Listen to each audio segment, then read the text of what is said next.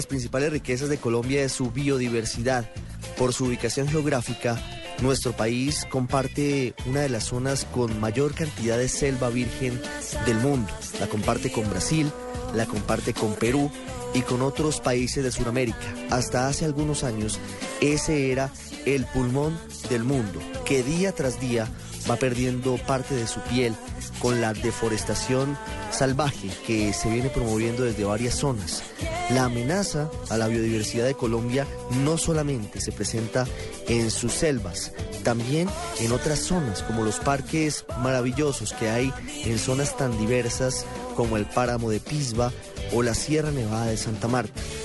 Y ni qué decir de lo que sucede con los tiburones en el Océano Pacífico y la brutal caza que se viene adelantando por parte de piratas dedicados a la venta de sus aletas en los eh, mercados internacionales.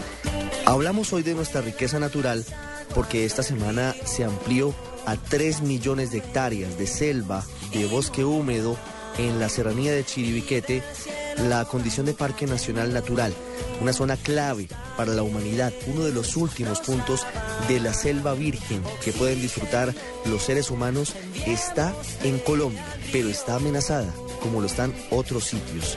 ¿Realmente estamos privilegiando nuestro futuro y el de la humanidad frente a lo que llaman progreso, como la minería, como la casa? Soy Ricardo Espina y lo invito para que ustedes estén en el radio. Melissa Velázquez, ¿qué canción estamos escuchando? Ricardo, pues escuchamos Río, una canción de la banda colombiana Los Aterciopelados de su álbum homónimo que fue lanzado en 2008. Traemos esta canción hoy aquí al radar porque con este trabajo discográfico Los Aterciopelados rinden un homenaje al medio ambiente a través de letras que hacen un llamado a la conciencia ambiental y específicamente lo que quieren ellos con esta música es la recuperación del río Bogotá y la conservación en general de toda la naturaleza. Con este álbum, además de Ricardo, Andrea Echeverry y Los Aterciopelados recorrieron en ese entonces de nuevo el mundo, dando conciertos y por primera vez llegaron a países en los que nunca habían estado antes. Incluyeron además una presentación en Australia como representantes de Amnistía Internacional en este tema ambiental específicamente. Esto es Río y es un llamado al cuidado de la naturaleza y del medio ambiente. Lo hacen los aterciopelados y suena aquí, en el radio.